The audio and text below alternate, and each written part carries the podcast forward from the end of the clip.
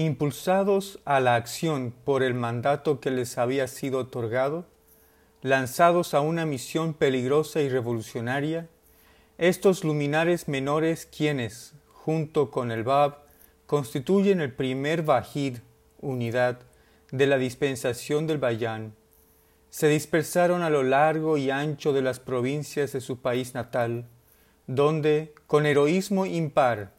presentaron resistencia al asalto cruento y conjuntado de las fuerzas dispuestas contra ellos, e inmortalizaron su fe gracias a sus propias hazañas y las de sus correligionarios, lo que provocaría un tumulto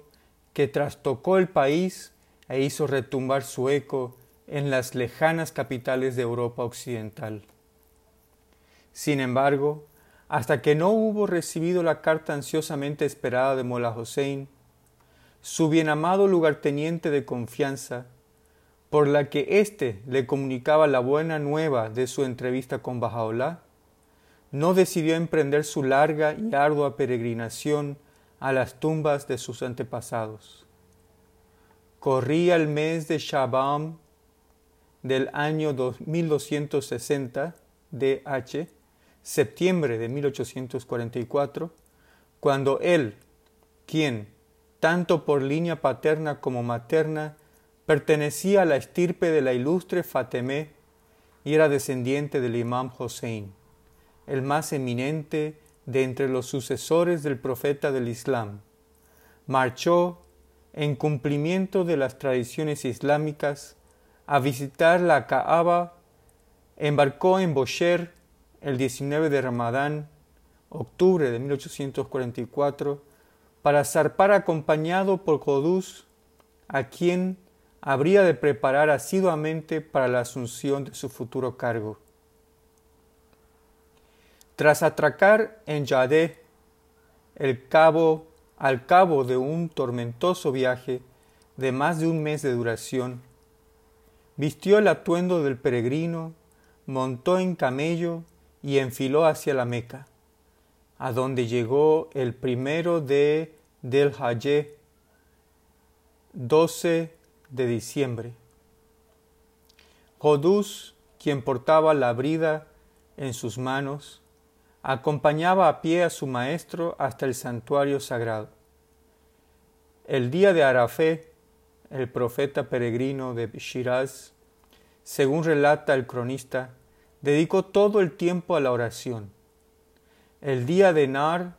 marchó a Moná, donde, de acuerdo con la costumbre, sacrificó diecinueve corderos, nueve en su propio nombre, siete en nombre de Jodús y tres en nombre del criado etíope que le servía. A continuación, en compañía de los demás peregrinos, rodeó la Kaaba y ejecutó los ritos prescritos de la peregrinación. Su visita a Hijaz estuvo marcada por dos episodios de importancia particular. El primero fue la declaración de su misión y su desafío abierto al altivo Mirza Mohit e Kermani, uno de los exponentes más destacados de la escuela sheikí, y quien, en alguna ocasión, fue tan lejos como para afirmar su independencia respecto a la jefatura de aquella escuela, asumida la muerte de Seyyid Kazem por Haji Muhammad Karim Khan, formidable enemigo de la fe babí. El segundo fue la invitación en forma de epístola que Jodús hiciera llegar al jerife de la Meca, por la que el custodio de la casa de Dios era emplazado a abrazar la verdad de la nueva revelación. Sin embargo, absorto en sus propios afanes, el jerife no llegó a responder. Siete años después, cuando en el curso de una conversación con cierto Haji Neyaz Baghdadi, este mismo jerife quedó informado de las circunstancias que rodearon la misión y martirio del profeta de Shiraz, escuchó atentamente el relato de aquellos acontecimientos y expresó su indignación ante el trágico destino que le había acaecido. La visita del Bab a Medina marcó la conclusión de su peregrinación. Tras regresar a Yadeh, reemprendió el camino de vuelta a Busher, donde uno de sus primeros actos consistió en la última despedida que ofreciera a su compañero de viaje y discípulo, a quien aseguró que llegaría a encontrarse con el bienamado de sus corazones. Además, le anunció que sería coronado con la muerte de un mártir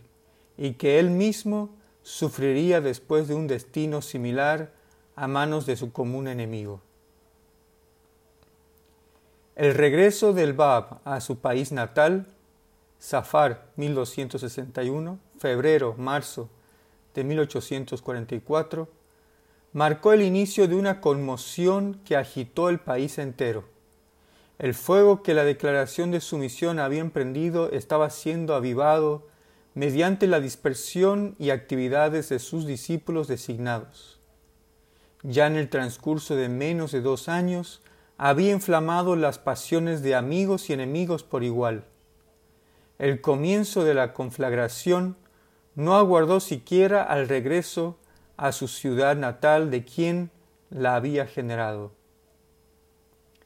Las repercusiones de una revelación tan dramáticamente volcada sobre raza tan degenerada y de temperamento tan fogoso no podía a buen seguro tener otra consecuencia que la de excitar en el pecho de los hombres las más desbocadas pasiones de amor, odio, rabia y envidia. Una fe cuyo fundador no se contentaba con alertar ser la puerta del imam oculto, quien asumía un rango superior incluso a la del sahibos Zaman, quien se consideraba el precursor de, de alguien incomparablemente mayor que él mismo, quien de forma perentoria daba órdenes no sólo a los súbditos del Shah, sino al propio monarca, e incluso a los reyes y príncipes de la tierra, de que abandonasen todo y le siguieran, quien reclamaba ser el heredero de la tierra y de todo cuanto contiene, una fe cuyas doctrinas religiosas, criterios étnicos, éticos, principios sociales y leyes religiosas desafiaban la estructura entera de la sociedad en la que había nacido. Pronto congregó una pasmosa unanimidad a las masas de las gentes tras de sus sacerdotes y de sus principales magistraturas, con sus ministros y su gobierno, fusionándolos en una oposición que se juramentaba para destruir de raíz el movimiento iniciado por aquel a quien consideraban un falsario impío y presuntuoso. Cabe afirmar que con el regreso del Baba Shiraz dio comienzo el choque inicial entre fuerzas irreconciliables. Ya por entonces, el enérgico y audaz Molá Ali Bastami una de las letras del viviente, el primero en dejar la casa de Dios, Shiraz, y el primero en sufrir por su causa, quien en presencia de uno de los exponentes señeros del Islam Shi'i, el muy afamado Sheikh Mohammad Hassan, había afirmado audazmente que de la pluma de su maestro recién hallado habían brotado en el lapso de cuarenta y ocho horas versículos equivalentes a los del Corán